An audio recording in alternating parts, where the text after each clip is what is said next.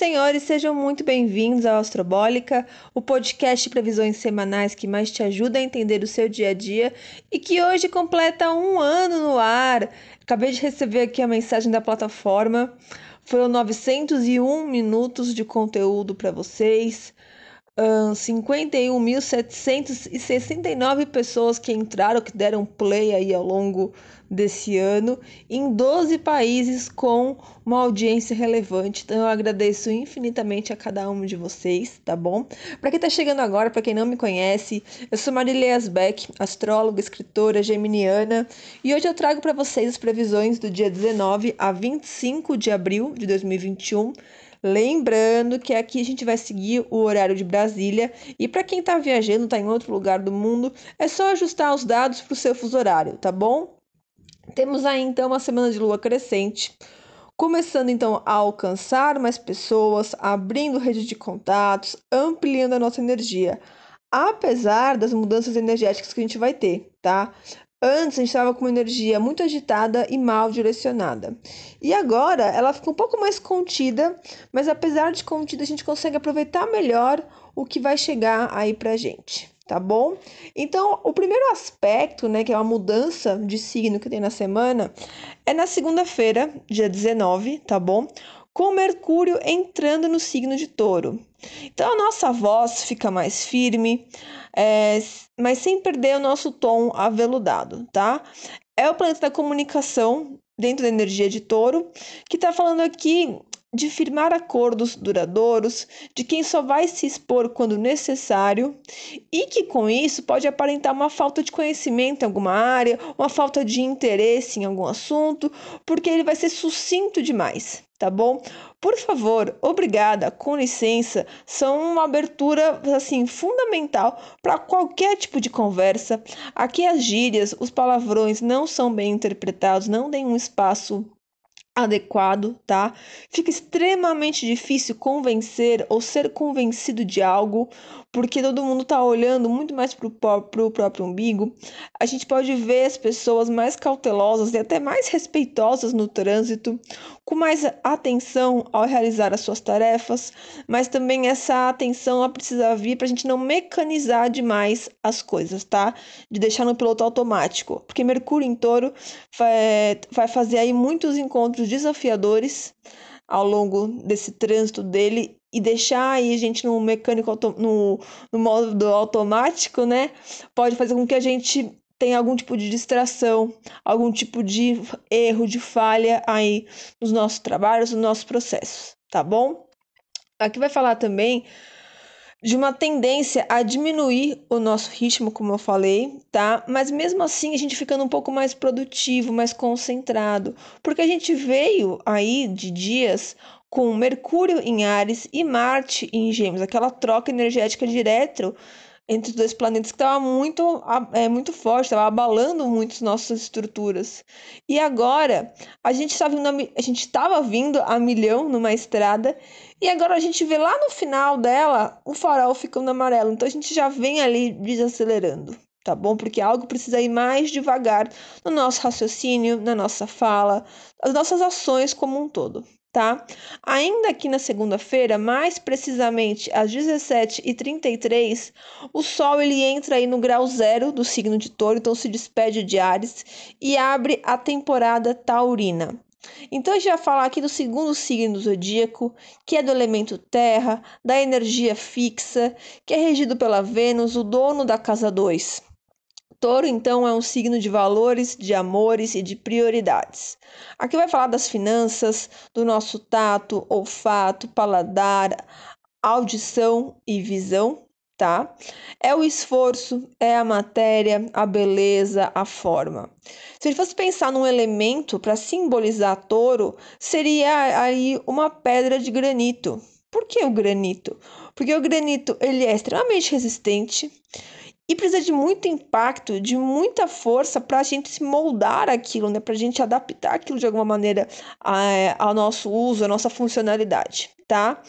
Touro, ele vai falar de natureza, dos animais, de lealdade, de elegância, de requinte, de solidez, segurança. A primeira coisa que é fundamental para um taurino é a segurança financeira, material, afetiva, emocional.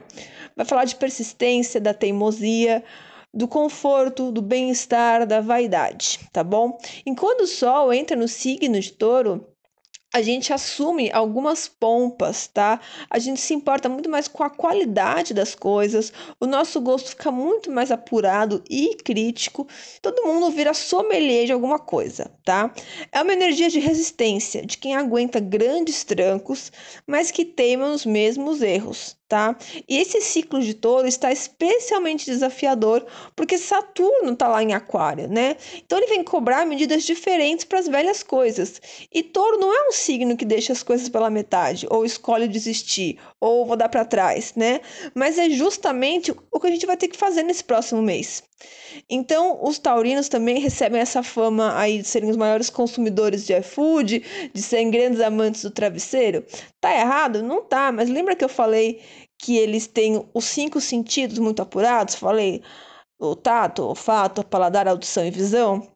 Então, se para outras pessoas que não têm aí um touro forte no mapa, isso já é muito gostoso, né? A gente vê coisas bonitas, a gente tá com, com um cobertor, um travesseiro gostoso, um aroma que nos agrada. Para o taurino, parece que isso é potencializado a vigésima nona. Então, assim, é quase uma experiência né, do sexto sentido, muita coisa se apura, a questão é, dos, dos sentidos que se conversam e trazem emoções. Isso é extremamente taurino, tá? Então, por isso que para eles o conforto, as sensações são algo muito importante. O prazer, né, aquilo que traz prazer, traz conforto para um taurino. Touro é mais contido, mais observador, ele vai se preocupar mais, mas ele julga mais pela aparência também, porque a primeira impressão do taurino é, ele vai passar o real valor daquilo que tem as coisas para ele, tá? O contato com os animais é muito mais forte nesse ciclo e os bichinhos tudo pode ficar mais sensível também nesse período, interagindo menos, às vezes apontando alguma questãozinha de saúde, tá bom? Taurinos, a agenda está aberta para a revolução solar de vocês.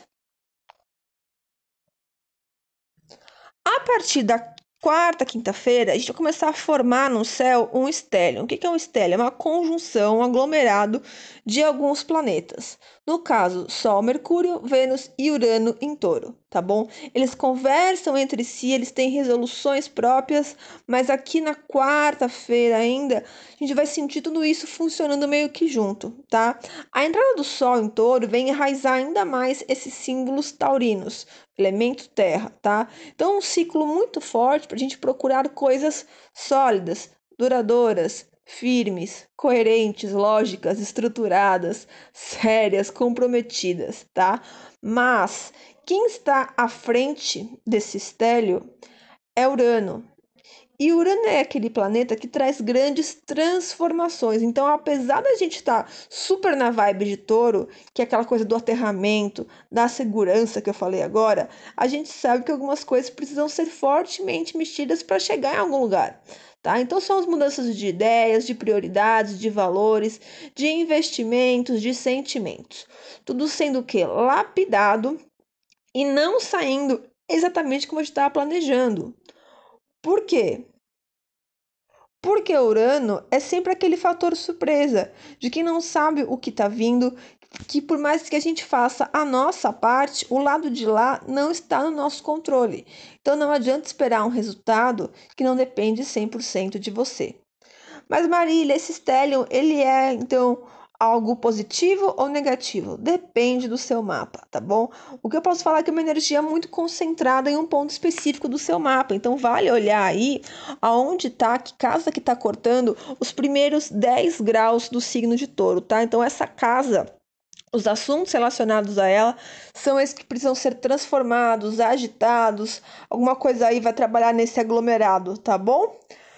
Uh, mas a gente pode sentir também essas energias desse stellium de maneiras um pouco mais separadas. Por exemplo, aqui na quinta-feira, dia 22, onde a Vênus vai um pouquinho mais à frente, toma ali o seu papel mais perto de Urano. Então, aqui no dia 22, a Vênus e Urano conversam mais fortes do que assuntos um pouco mais uh, mentais, mais práticos, tá? Então, aqui estou falando de assuntos um pouco mais sensíveis, um pouco mais venusianos. Então, se a gente pensa em Vênus e Urano tem a ver com mudanças, adaptações, tá bom? Vai falar aqui de mudanças de status de relacionamento, entradas e saídas de dinheiro inesperadas, mudanças de visual, cabelo, decoração, design, ajustes em design, em artes, em páginas, em Instagrams da vida, roupa, tatuagem, piercing, botox, qualquer coisa que está na mão aí do esquadrão da moda, tá? Toda essa leva pode sim ser repaginada. São novos talentos sendo descobertos, a gente sentindo atração e interesse por coisas que não estavam é, nos saltando aos olhos antes, pequenas surpresas, a gente se permitindo explorar novos sabores, usar um perfume diferente, colocando uma playlist no aleatório para ver o que o pessoal está escutando por aí, tá? Então é realmente ao se abrir a esses cinco sentidos para coisas diferentes, tá? Que a gente geralmente não escolheria. Aí no dia 23, sexta-feira, tem mais uma mudança energética. Então anota aí, essa já é a terceira, tá? Marte se despede da energia de Gêmeos e entra em Câncer. Então, Gêmeos estava ali com Marte, Marte em Gêmeos, aquela coisa super acelerada, produtiva. Aí tem um super, nossa, um freio muito grande aqui, dá até aquele, aquele tranco no pescoço, sabe? Então, em Câncer, o combustível de Marte vão ser as nossas emoções e os nossos sentimentos, tá?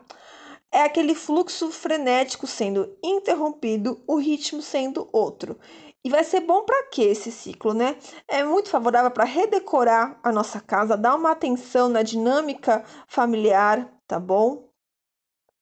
Deixar a casa mais confortável, rever bens perdidos, fazer as pazes com o nosso passado qualquer coisa nesse aspecto tem um drama muito maior por trás. A gente se fere por coisa pouca, todo mundo fica muito mais reativo, o humor oscila bastante, assim como o nosso apetite, tá bom?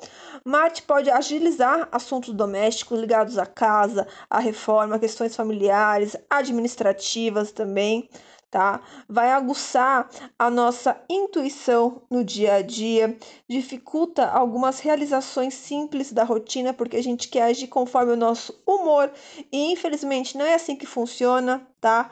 Podem ter tensões entre familiares, quebra de tradições, a gente ficando mais carente, querendo mais chamego, né? Uma vontade aí de atenção e a gente volta a ser meio criança também, tá? Tudo vira meio motivo de birra, tudo dói muito mais fácil, magoa sem perceber, é, age por instinto, tá?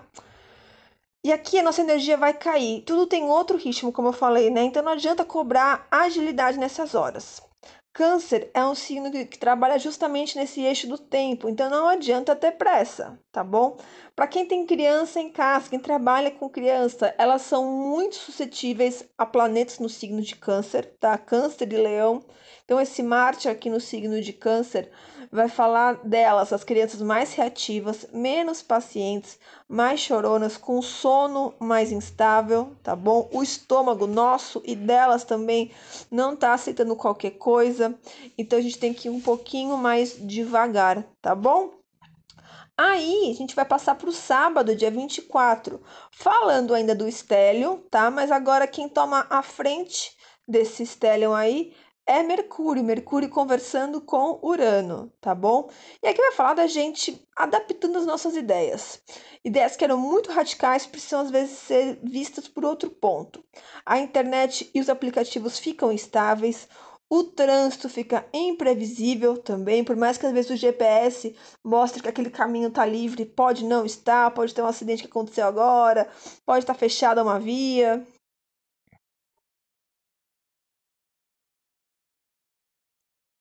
Então dá pra gente sim é, rever alguns pontos, tá? Não precisa seguir isso prontamente. É um aspecto também, se a gente pudesse estar saindo para festas onde as pessoas não seguem o, a etiqueta de roupa. Então, assim, ah, era pra eu ter ido de esporte fino e eu fui com meu pijama e moletom, sabe? Vai falar muito dessa questão estética que não é bem encaixada, tá? Então, não é bem acertada.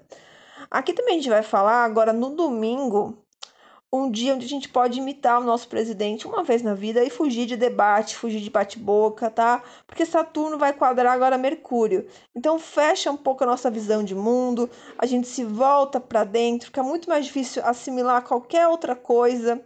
Qualquer tipo de negociação fica muito mais difícil de ser flexibilizada, ninguém está muito afim de ceder, os caminhos parecem fechados, as notícias não são otimistas, o trânsito demora, as entregas atrasam, o encanamento entope. Então, tudo que era para chegar, que tinha um certo deslocamento, não está tão, tão fluido assim. Inclusive, quem tem aqui Vênus, é, Vênus, Lua, Touro na casa 4, pode estar falando também do ciclo de menstruação atrasando, tá bom? Ou se esticando por mais tempo, então o fluxo, tá, pode não estar assim como a gente esperava que estivesse.